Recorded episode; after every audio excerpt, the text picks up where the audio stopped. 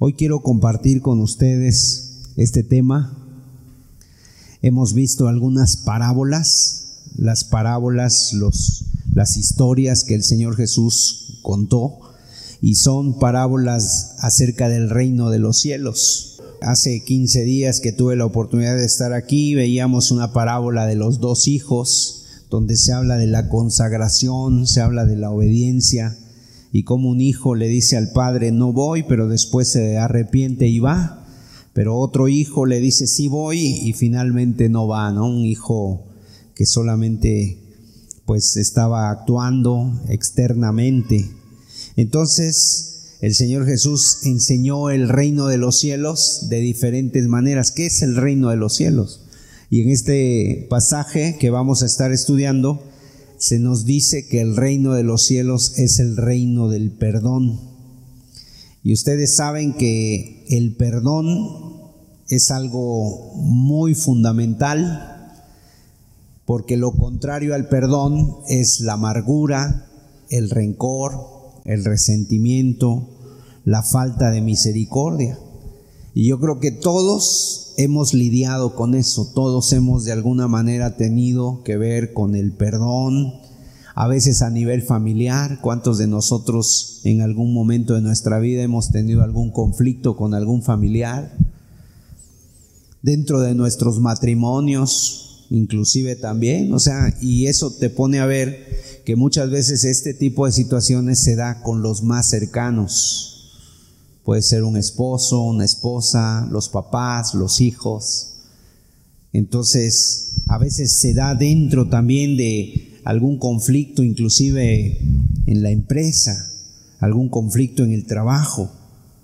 Y cuántas veces nos pasa, o no sea que le vaya a pasar a alguien, ¿verdad? Que de repente veas a fulanito de tal y como tienes algo contra él, mejor lo esquivas, le das la vuelta y dices, no, no, no quiero hablar con esta persona porque sabes que tienes un asunto pendiente.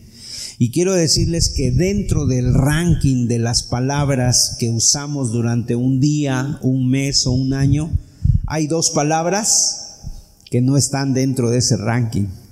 Y precisamente esas palabras son dos, gracias y perdón.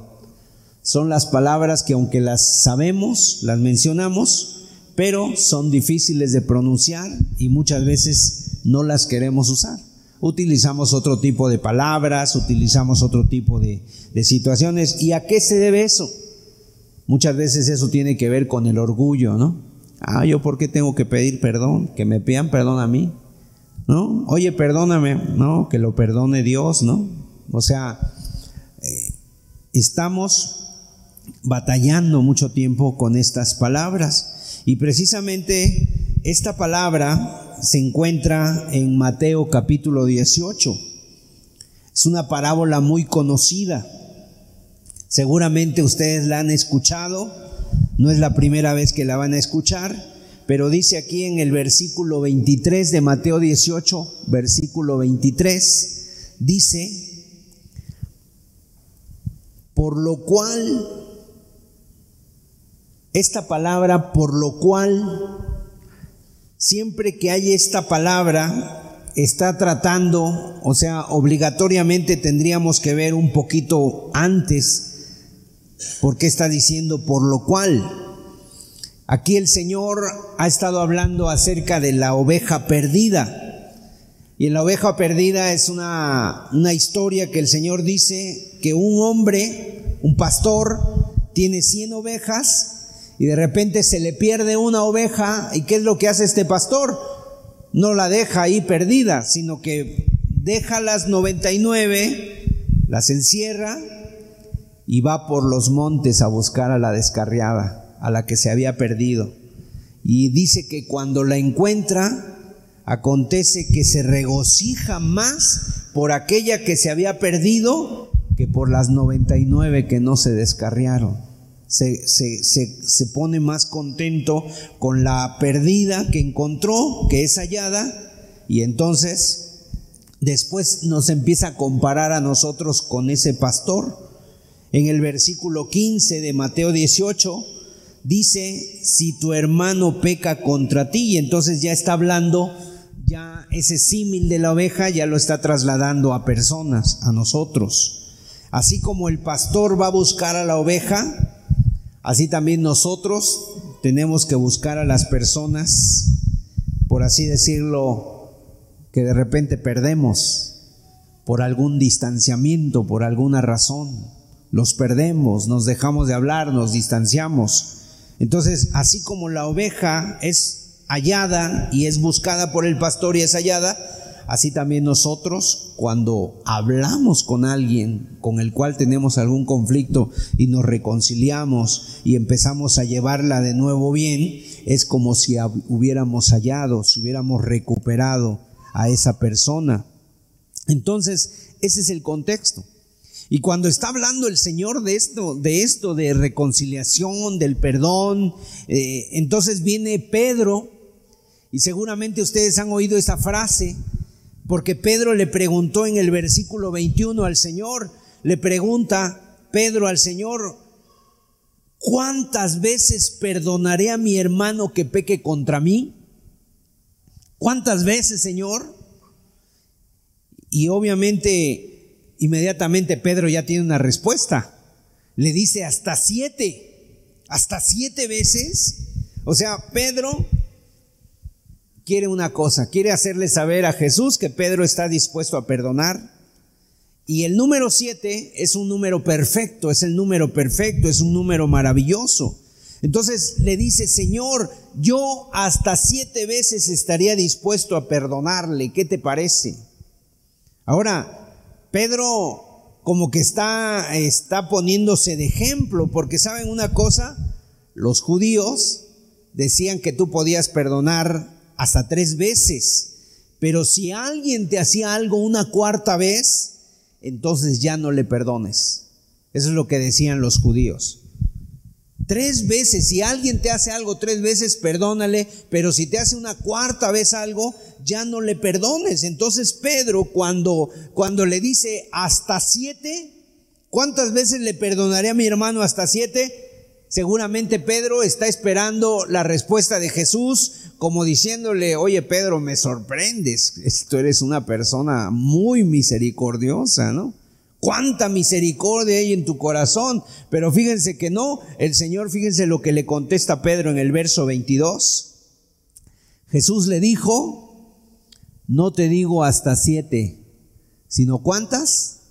Hasta setenta veces siete. O sea, Pedro estaba aquí, Jesús se fue hasta allá. Le dijo hasta setenta veces siete, ¿no? En otras palabras, siete por 7 por 10 es un número 490. Entonces, como que lo que Jesús le está diciendo a Pedro, tu perdón no debe de tener límites. ¿Por qué le pones límites al perdón? ¿Por qué dices hasta 7? Tu perdón debe ser ilimitado. Siempre debes estar dispuesto a perdonar 490 veces. O sea, un número perfecto, pleno. Así debe ser nuestro perdón. Así debe ser nuestro perdón. Y ahora, si nosotros buscamos este número en la Biblia, tenemos un ejemplo, pero al revés. Un ejemplo contrario, en el libro de Génesis, capítulo 4, verso 23, encontramos un número, pero completamente al revés, contrario. Lo encontramos como un ejemplo de la ira, de la amargura, de la venganza. Vamos a ver, dice eh, Génesis 4:23, y dijo Lamec a sus mujeres. Aquí nos habla de un hombre que tenía dos mujeres. Ada y Sila. Oíd mi voz, mujeres de Lamec. Escuchad mi dicho, que un varón mataré por mi herida y un joven por mi golpe.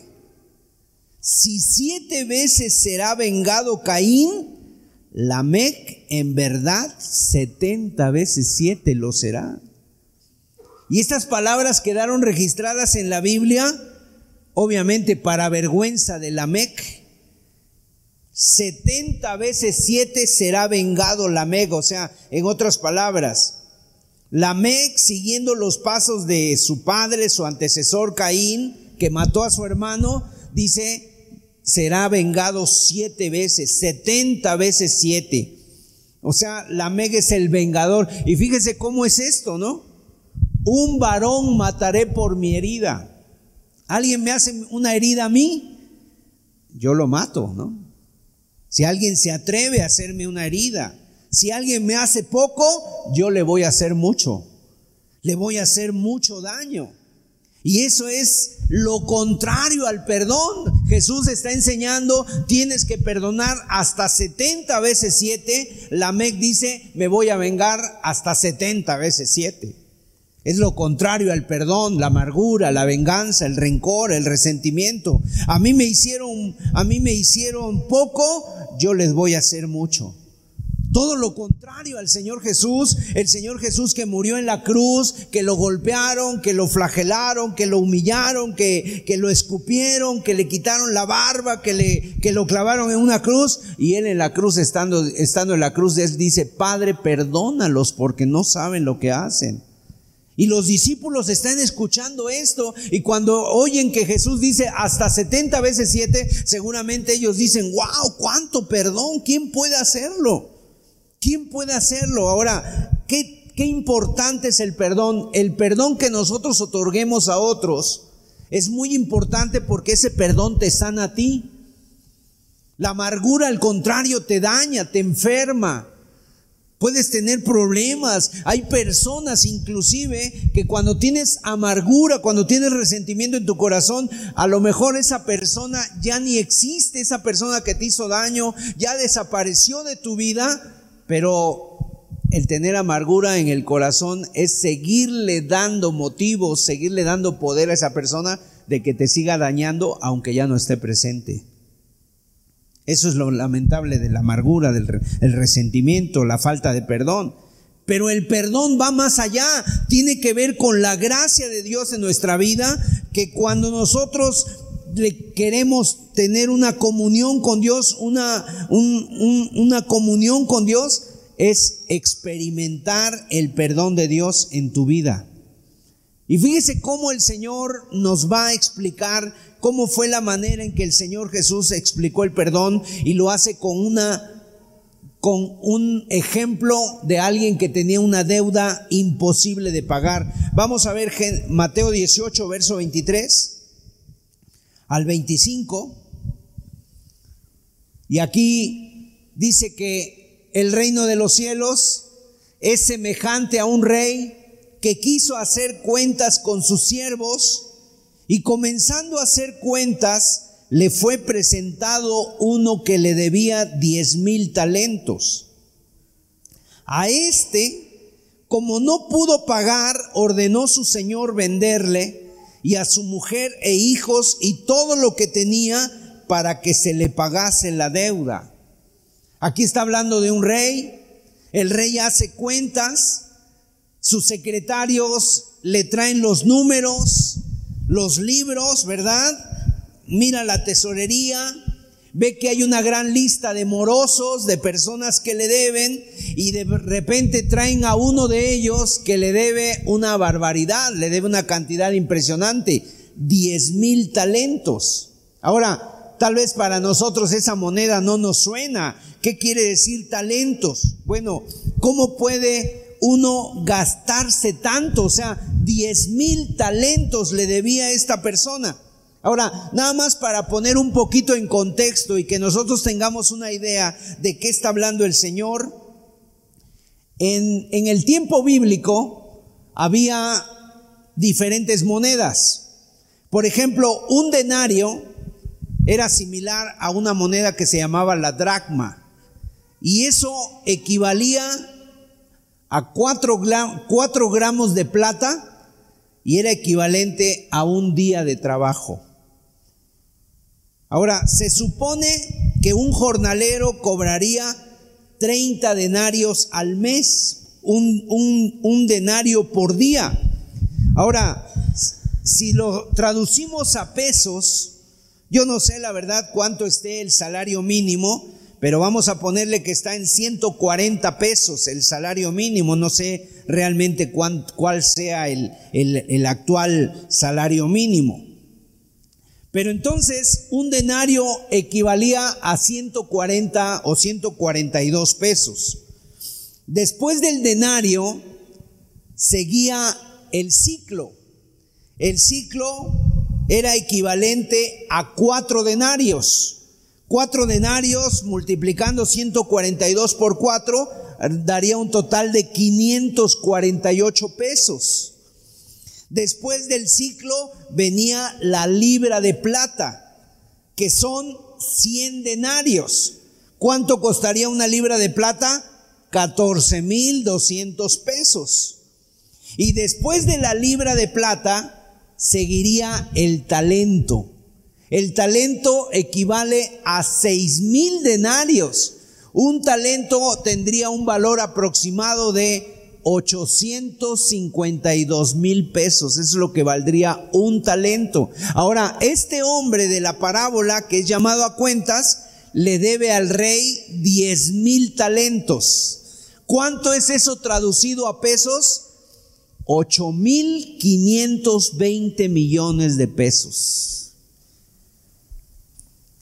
40 mil kilogramos de plata. Era lo que debía. O sea, cuando tú oyes una cantidad así que este hombre debe, pues ¿en qué se lo gastó? Es una cifra desorbitante, es una cifra, es una cifra impresionante. Ahora, el propósito de la parábola cuando escuchamos esto es precisamente que nosotros digamos, wow, pues ¿qué hizo este hombre?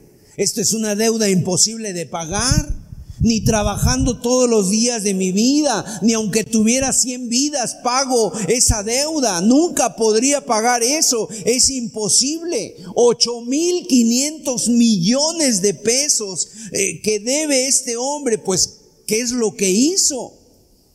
¿Pidió un préstamo que jamás devolvió? A lo mejor no sé en qué trabajaría, sería uno de los ministros del rey, a lo mejor trabajó en la Secretaría de Comunicaciones y Transportes, le, le, dijeron que construyera autopistas, o a lo mejor trabajó en la Secretaría de Salud y le dijeron que construyera hospitales o que construyera escuelas y de repente no construyó nada, se lo gastó todo. Y cuando fueron a hacer cuentas, ese dinero no estaba por ningún lado. Ahora, la ley en aquel tiempo no era como la nuestra. Muchas veces hay personas que tienen deudas y sale que el rescate a la banca y sale que esto y que el otro y que no, o sea, no había nada de eso, ¿verdad? O sea, en otras palabras, aquí, el día de hoy, hay personas que tienen deudas, eh, se, llevan todo el dinero del mundo, de repente tú escuchas que alguien hizo un fraude, eh, lo metieron a la cárcel un año, después sale y le regresan todo su dinero o el dinero que se robó. En aquel entonces no era así. En aquel entonces era, debes, pagas hasta las últimas consecuencias. Tienes que pagar. Los echaban en prisión, a su esposa y a sus hijos los vendían como esclavos, vendían su casa, su ganado, su hacienda, todo lo que tuviera y la persona se quedaba prácticamente sin nada y era evidente que él no podía cubrir esa deuda y no la cubría hasta las últimas consecuencias. O sea, era una, era una cifra simbólica, 100 mil, 10 mil talentos 10 es un número perfecto, es un número completo. Ahora, 10, 10 mil veces perfecto, quiere decir esto, esta era la deuda más perfecta del mundo. Era la deuda de las deudas. Lo que nadie jamás puede llegar a cubrir, nadie puede pagar eso y por lo tanto las consecuencias de deber tanto son terribles. Bueno, el reino de los cielos dice que es semejante. Este rey no iba a poder recuperar esos diez mil talentos por nada, porque nada de lo que tenía este hombre valía lo que debía. Ahora, ¿a qué se refiere entonces esta deuda? Se refiere a la deuda que tú y yo tenemos para con Dios. Esa es la deuda que tú y yo tenemos para con Dios. Seguramente alguien de nosotros tiene deudas. Bueno, ya nos podemos reír de ellas, ¿no? Ya nos podemos reír de ellas. O sea, tienes, debes un préstamo, una hipoteca, un auto. No son nada, la verdad. Son deudas muy pequeñas son deudas muy pequeñas comparadas con la deuda de la deuda que todos tenemos para con Dios. ¿Cuánto le debemos a Dios? Diez mil talentos. Una deuda que jamás podremos pagar. En otras palabras, hablando espiritualmente, nos encontramos en bancarrota espiritual. No puedes pagar esta deuda. Alguien dice, mira, si tú, tú te puedes endeudar haz de cuenta que tú tienes, no sé, tantas propiedades, bueno, te puedes endeudar de acuerdo a las propiedades que tengas. Si un día tus, tus deudas rebasan tus propiedades, entonces ya estás más allá de las deudas, ¿no? Pero bueno, aquí no tenemos nada. Aquí no tenemos absolutamente nada. O sea, y no hay nada que nosotros podamos hacer para poder alivianar, para poder soliviantar esas deudas. No has guardado nada delante de Dios. Estás en números rojos. Le debes diez mil talentos y son talentos celestiales, no son de aquí de la tierra. Ahora, por cada uno de los mandamientos que has quebrado, tú tienes una deuda para con Dios.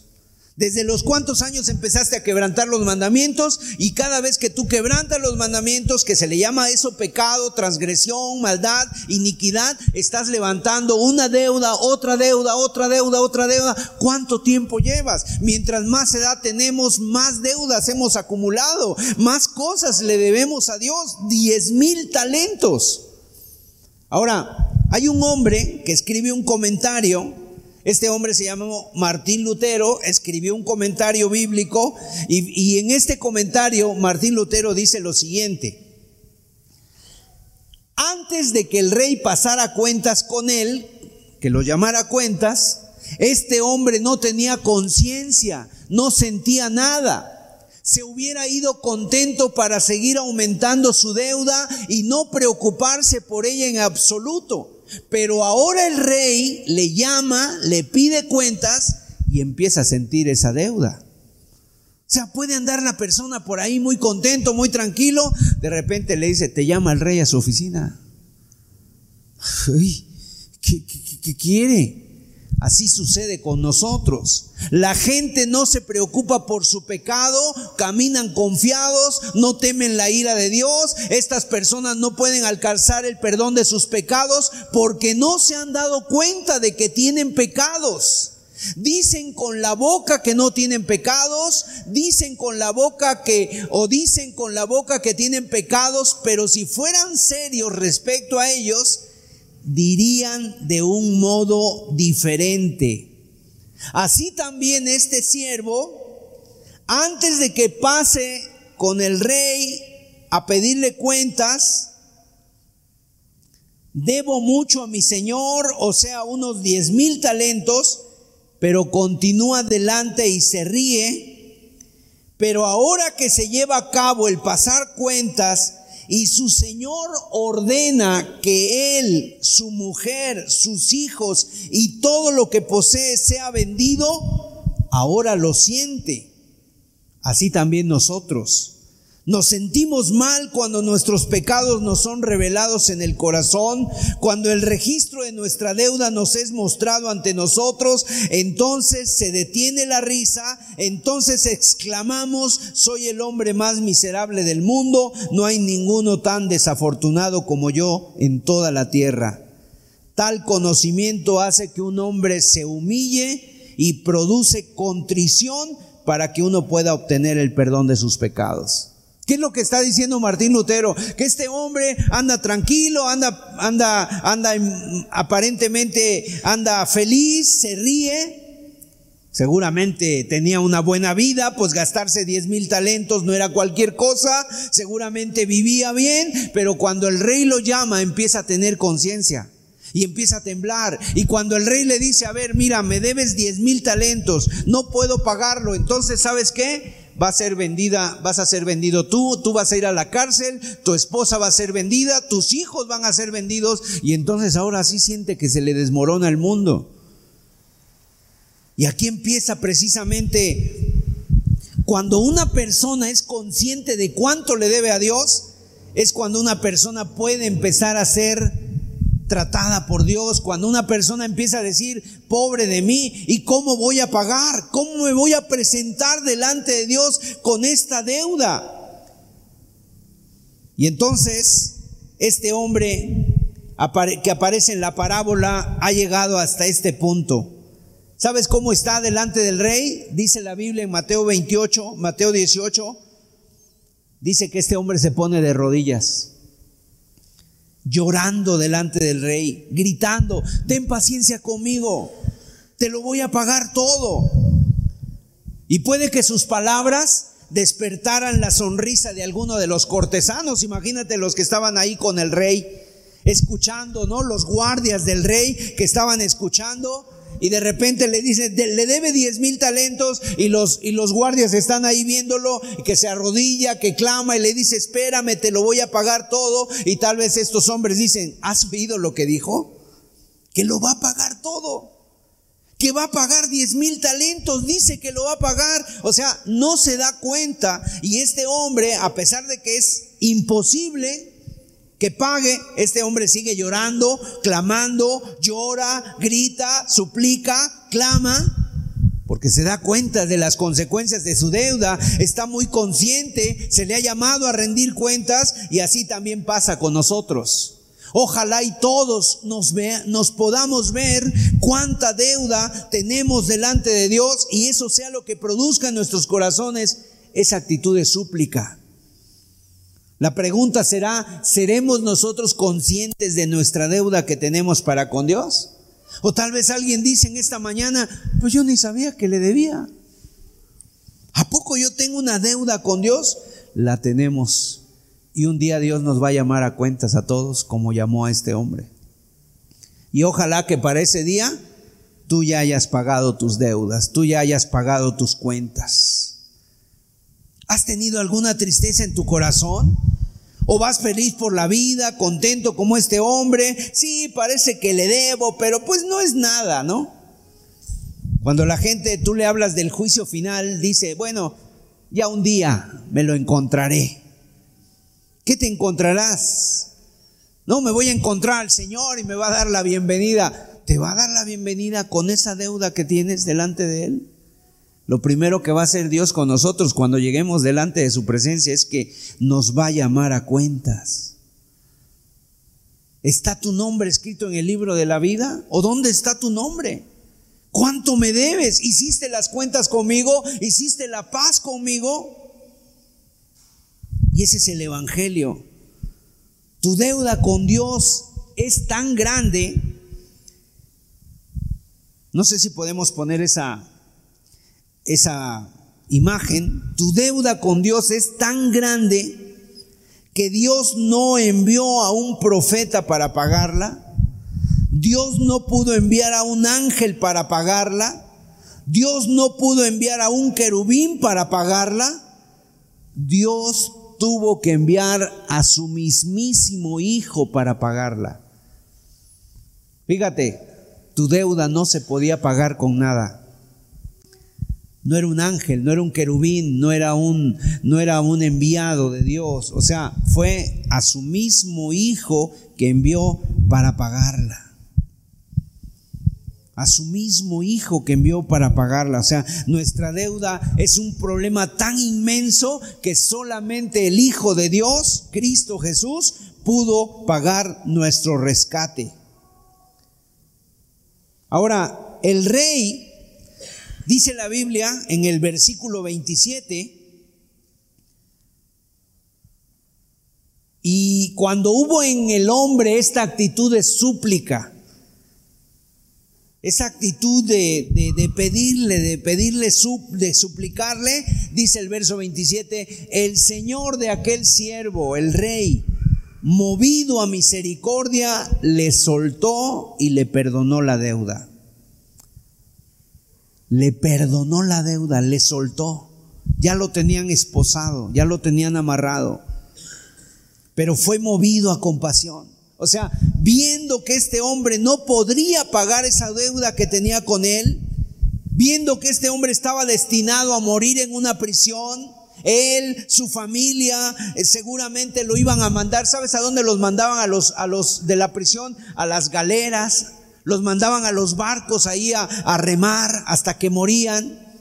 Sus hijos iban a ser esclavos para siempre, su mujer iba a ser vendida como esclava. El rey que pasó tuvo misericordia de él. Seguramente ya los guardas lo habían agarrado y de repente el rey les dice, suéltenlo, quítenle las esposas te perdono tu deuda.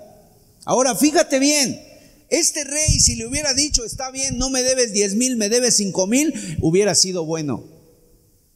Si este rey hubiera sido, eh, le hubiera dicho, eh, solamente págame el 40% de, de tu deuda o me la vas a ir pagando poco a poco, hubiera sido bueno, me la pagas a plazos. Pero este rey eh, se excedió en misericordia porque le dice, ya no me debes nada. Te perdono la deuda. O sea, este rey, la bondad de este rey supera todo nuestro entendimiento. Dice que el Señor de aquel siervo, movido a misericordia, le soltó y le perdonó la deuda. En otras palabras, te libero. Ya no me debes nada. Seguramente los mismos cortesanos, los que estaban ahí junto al rey en aquel momento, se ha de, se ha de haber hecho un profundo silencio. Ah, has oído bien, se han de haber mirado entre ellos. Le perdonó diez mil talentos. Y este hombre, ¿cómo lo tomó el siervo? Estaba ahí arrodillado y cuando oye que el rey le dice, te perdono la deuda, ha de haber hecho, gracias. Gracias, gracias rey, gracias su majestad, ha haber querido besar la mano, de haber querido tocar los pies, no sé, ahí. Y el rey le dice, te perdono, vete. ¿Cómo te imaginas que ha de haber salido este hombre del, del, palacio, corriendo, llegando a su casa, le explica a su esposa, a sus hijos, sus hijos esposa ni lo sabían y ni se la creían. ¿Sabes qué ha pasado? Lo que pasó fue algo impresionante. Eh, el rey me llamó a cuentas, me iba a enviar a la cárcel, a mí, a ustedes los iban a vender como esclavos, íbamos a perder todo, pero de repente el rey me ha perdonado, me dijo, vete en paz no me debes nada. Y así pasa en nuestras vidas. Cuando nosotros, cuando alguien de nosotros clama a Dios, clamando por misericordia, por su bondad, y le dice, Señor, yo te debo mucho, no te puedo pagar, ten paciencia conmigo, perdóname. O sea, este hombre, así como fue perdonado, esa es la enseñanza de Jesús, te puede perdonar. No es por tus méritos, no es porque te hayas portado bien, te has portado muy mal, no es porque te lo merezcas, simple y sencillamente es por su compasión, por su bondad, por su misericordia. Perdón es la respuesta de la gracia de Dios para nosotros. Es algo que supera todo entendimiento. Es algo que si fuera yo dices, no, yo no, yo que voy a andar perdonando, a mí que me pague. ¿Cuántas personas de repente dicen, o tú has escuchado que dicen, que te perdone Dios? Yo no. ¿Cuánta gente viene y clama y Dios le mira a los ojos y dice, te perdono, no me debes nada, vete en paz. Ahora, Dios nos perdona por su misericordia, por su gracia. Pero quiero que ustedes entiendan esto el perdón de Dios es carísimo, es muy caro. Para nosotros es gratuito. Este hombre debía 10 mil talentos. ¿Quién fue el que asumió esa deuda? El que asumió esa deuda fue el rey. Esta deuda era algo muy caro. O sea, el rey la asumió porque la Biblia dice que este hombre sale, se va, el rey le perdona los 10 mil talentos, pero ¿quién asume ese gasto? Ese hospital que no se construyó, esa carretera que no, se, que no se llevó a cabo, a lo mejor esos hospitales, esas escuelas, ¿quién fue el que tuvo que pagar eso? Salió de los tesoros del rey. Alguien tuvo que pagar precisamente. El rey pone él mismo de su dinero y así pasa con nosotros para así así pasa con nosotros y Dios. El rey nos perdona, pero ¿quién es el que asume tus deudas? Alguien tuvo que asumir tus deudas. porque Dios es justo y se tiene que hacer justicia. ¿Quién es el que asumió los costos? Los costos son muy grandes. Tú tenías que morir por nuestros pecados, teníamos que morir por nuestros pecados. Alguien tenía que morir. ¿Quién fue el que asumió esa deuda? Cristo Jesús. El Señor Jesús. Y utiliza aquí una manera, el contraste, para que queden grabados en nuestros corazones. Esta historia Ah, si hasta ahí hubiera terminado, hubiera sido una historia feliz y con eso nos hubiéramos quedado. Pero fíjense, esa historia continúa. Y mientras este hombre sale contento de la casa del rey y va hacia su casa, en el camino se encuentra a un consiervo de él. Y dice que se cruza con él y lo ve y le dice, uy, este que viene aquí me debe, me debe 1500 pesos. ¿Y sabes qué hace este hombre que ha sido perdonado de 10 mil talentos? Agarra al que le debe 1500 y lo agarra aquí de la solapa y lo agarra del cuello y le dice, ¿sabes qué? Págame lo que me debes, págame lo que me debes. Qué triste, ¿no? Imagínate cuando los discípulos escucharon esto, cómo Jesús lo explica, que este hombre iba a su casa y mira, el siervo o sea, la conclusión hubiera sido esta. El siervo le dice a su consiervo, oye, el rey me acaba de perdonar diez mil talentos, tú me debes cien denarios, ¿cómo no te lo voy a perdonar? ¿Cómo no voy a, a perdonártelo? Si el rey me acaba de perdonar una deuda imposible, ¿sabes qué? Esos cien denarios que me debes ya no me debes nada. Vete en paz, hermano. Eso es lo que se esperaba de esta parábola. Pero para sorpresa de todo lo que escuchan, no fue así. Mira lo que dice el verso 28. Pero saliendo aquel siervo, halló a uno de sus consiervos que le debía cien denarios y haciendo de él le ahogaba diciendo, págame lo que me debes, cien denarios. Entonces su consiervo, verso 29, su consiervo postrándose a sus pies le rogaba diciendo, ten paciencia conmigo y yo te lo pagaré todo.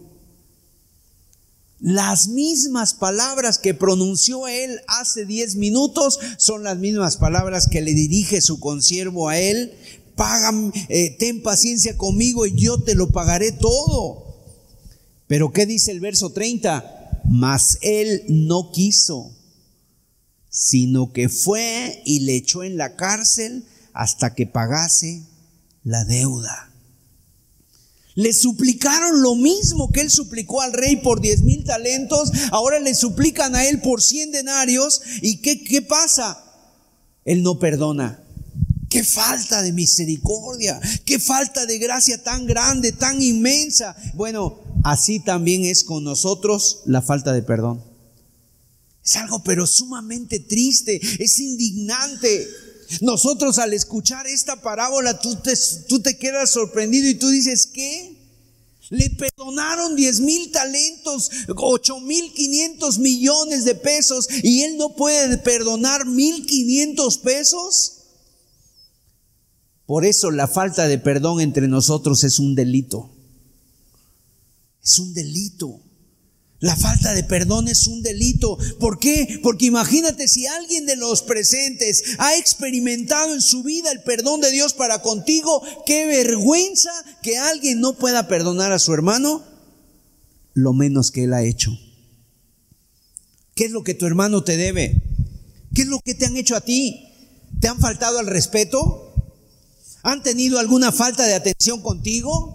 ¿Te han dirigido alguna mala, palabra? ¿Alguien se volteó cuando te vio? ¿Qué es lo que tu hermano te debe para que tú no seas capaz de perdonarle? Valdrá tanto como lo que tú le has hecho a Dios, lo que te han hecho a ti, que tú no puedes perdonar. ¿Serás tú más grande que aquel que es más grande que todos? En este caso Dios. ¿Serás tú más grande que el rey? ¿Serás tú más digno que el rey? ¿Tendrás más dignidad que él? En otras palabras, ¿qué es lo que hubiera dicho este hombre? Oye, ¿cómo no te voy a perdonar si tú me si el rey me perdonó tanto, yo te perdono? El perdón debiera ser algo que debiera abundar en nosotros. ¿Cuántos problemas nos evitaríamos si tan solo perdonáramos? Una persona allá en, España hizo un estudio y llegó a una conclusión de que muchas personas que están en los hospitales, si tan solamente perdonaran, dice, el 50% de los hospitales quedarían vacíos. Porque hay personas que luego tienen enfermedades que uno no sabe ni por qué, ni, ni cómo les vinieron, pero muchas veces son debido a resentimientos te produce problemas gástricos, úlceras, cambios de presión, la gente cuando se enoja, se molesta, hay personas que dicen, ay, ver a alguien, ver a esa persona, se me revuelve el estómago. O sea, tienes que perdonar aún antes de que vengan a pedirte perdón, el perdón los unos a los otros, el perdón en el matrimonio, el perdón entre hijos y padres, el perdón entre hermanos, el perdón entre familiares. Perdona, ¿sabes por qué? Porque cuando tú perdonas, el primer beneficiado eres tú. ¿Qué sentirás cuando perdones? Sentirás la paz de Dios en tu alma, porque has perdonado a tu hermano. Y cuando Él venga a pedirte perdón, si alguien viene a pedirte perdón y tú has perdonado en tu corazón, tú le dices, claro que te perdono, ¿cómo no te voy a perdonar? Es más, hace tiempo que yo ya te perdoné aquí en mi corazón. Aquí tienes el perdón que me estás pidiendo. Cualquier ofensa. Ahora, ¿qué pasa en un corazón para que no pueda perdonar? ¿Qué sucederá en un corazón espiritualmente para que esa persona no pueda perdonar? Bueno, por lo menos suceden cinco cosas. Número uno, tal vez hay ceguera. Ceguera como la hubo en Lamec. El que peca contra mí, fíjate, el que peca contra Dios, Dios lo perdona. Y el que peca contra mí, yo no lo perdono. El que me ofende mucho, o sea, en otras palabras, como que la persona está ciega espiritualmente, hay tanta ceguera que dice, Él es imperfecto, yo no. Él me ofende mucho, yo no he ofendido a nadie. ¿Alguien podrá decir eso? ¿Me han ofendido a mí y yo no he ofendido a nadie? ¿Qué puede haber en segundo lugar? Victimismo. Es que si tú supieras lo que yo he sufrido, nadie ha sufrido como yo. Es que si te hubieran ofendido a ti de la manera que me han ofendido a mí, ¿tú crees que podrías perdonar? Es que si alguno me escuchara, seguro me daría la razón que por eso yo tengo que estar resentido y amargado victimismo, nos sentimos víctimas. En tercer lugar, hay orgullo y desprecio. Pero ¿quién te has creído que eres? ¿A poco crees que hablarme a mí así, a tratarme a mí así? Pues ¿quién te crees? ¿No sabes quién soy yo? Orgullo y desprecio. Y número cuatro, falta de misericordia. Yo necesito ser honrado, yo necesito que hablen bien de mí, yo necesito ser tratado bien, que no sabes que yo soy quién. Y en quinto lugar, Tal vez alguien piensa que ha perdonado porque ya dijo que perdonó. Tal vez alguien piensa que ha perdonado porque ya piensa que ha perdonado, pero realmente no ha perdonado. ¿Por qué? Porque en su corazón todavía sigue atrapadas las personas que le hicieron daño. Cuando lo guardas en tu corazón, eso produce amargura, rencor. ¿Y sabes qué es eso? ¿Qué es la amargura y qué es el rencor? Es como el cáncer, está pudriendo tu corazón. Yo creo que ninguno de nosotros deja la basura en casa una semana. Ninguno de nosotros deja la basura en casa porque la basura es basura y despide malos olores. ¿Qué es lo que haces? Agarras, la tapas, la pones en un cesto, lo pones ahí, lo tapas y cuando pasa el camión le dices, ¿sabes qué? Llévesela porque ya huele. Bueno, así también es la amargura y el rencor en nuestros corazones. Es algo que huele mal.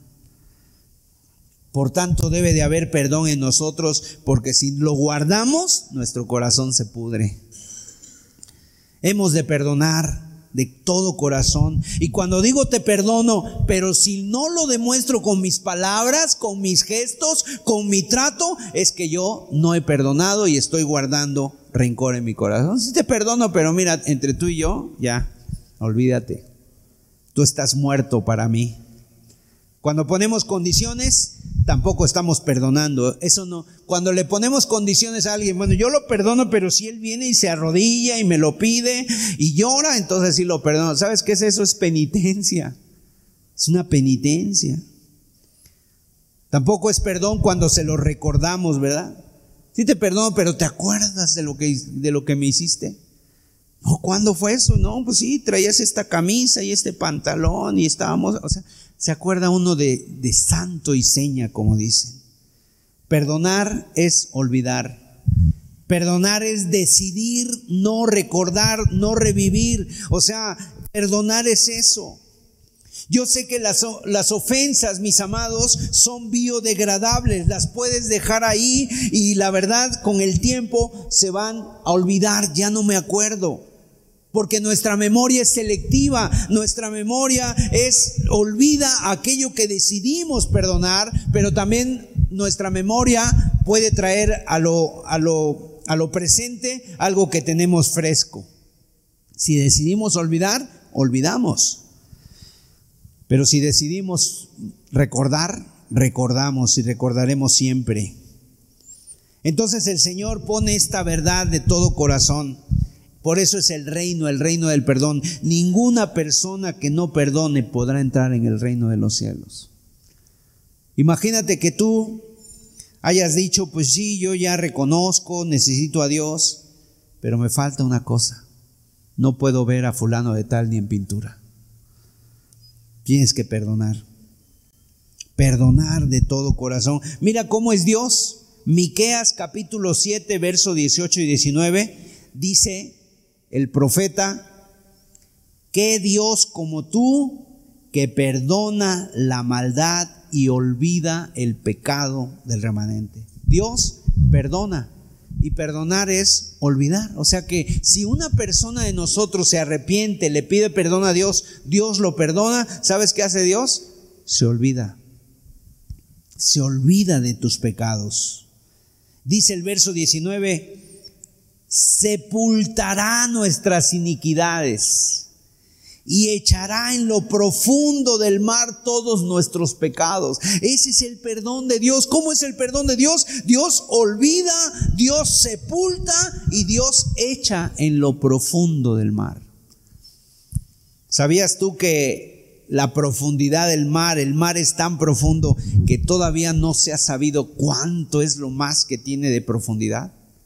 No han encontrado todavía el fondo del mar, porque cuando dicen ya lo encontré, encuentran otra parte que todavía es más profunda. Bueno, dice, hasta allá Dios echó nuestras iniquidades, nuestros pecados. Un perdón perfecto. Le debíamos tanto y dice te perdono, pero dice, cuando dice te perdono es yo asumo la deuda. Yo asumo la deuda. Finalmente, ¿Qué pasó con este personaje? Que cuando el rey se entera de lo que ha hecho, no le dio gusto. Se entristecieron los consiervos y se entristecieron y lo fueron y le fueron a decir al rey, eso lo dice Mateo 18:31, le fueron a decir al rey, el, el Señor le dice en el verso 32, siervo malvado, ¿Cómo va a ser llamada una persona que no perdona? Eres un malvado. Eres una malvada. Siervo malvado, toda aquella deuda te perdoné porque me rogaste. ¿No debías tú también tener misericordia de tu consiervo como yo tuve misericordia de ti?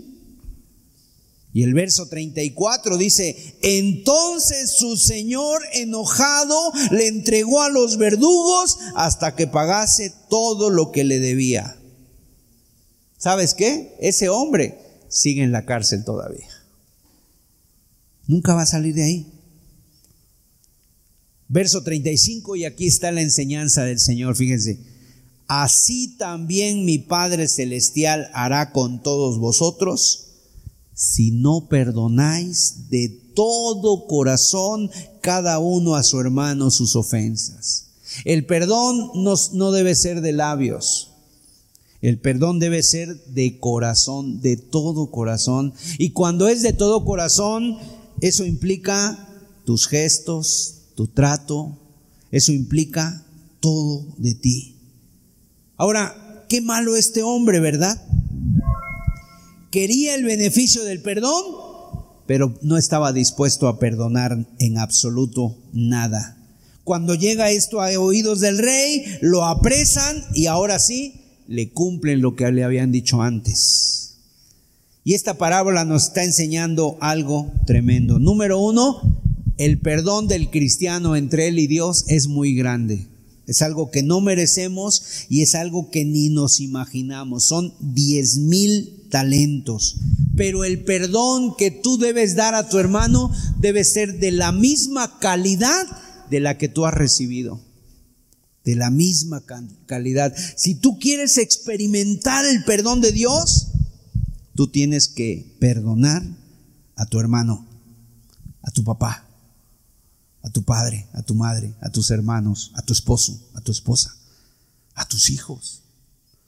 Tienes que perdonarlos. Si no eres capaz de perdonar a tu hermano, pues es que Dios no te ha perdonado a ti o es que Dios no te va a perdonar.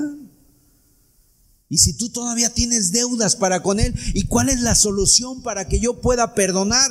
La solución para que yo pueda perdonar no es que yo vaya a un curso de superación personal, no es que yo me aprenda el ABC del perdón, es que yo reciba el perdón de Dios. Y cuando yo le clame a Dios por el perdón y lo tenga, entonces podré perdonar y me serán perdonadas mis deudas. ¿Hay alguien aquí que tiene ese problema? ¿Hay alguien aquí que ha tenido problemas? en cuanto a esto de la amargura y has guardado rencor, yo te sugiero, busca ayuda. Porque la amargura tiene una característica, contamina. Y aunque no queramos, estamos contaminando. Es como el virus que se transmite con nuestros gritos, con nuestras iras, con nuestras malas palabras. Qué increíble, ¿no? Podemos dar la vida por nuestros hijos y trabajamos por ellos y les queremos llevar lo mejor, les compramos la mejor ropa, los mejores zapatos, queremos mandarlos a las mejores escuelas, pero por otro lado los podríamos estar destruyendo con nuestros propios actos. Y no los estás amando como debes. Vamos a cerrar nuestros ojos. Vamos a darle gracias a Dios por esta reflexión tan importante ¿Te das cuenta cómo el reino de los cielos es el reino del perdón? Si alguien quiere entrar al reino de los cielos, tienes que ser perdonado y tienes que perdonar. Y el perdón de Dios es la gracia de Dios, es el amor de Dios, es la bendición de Dios.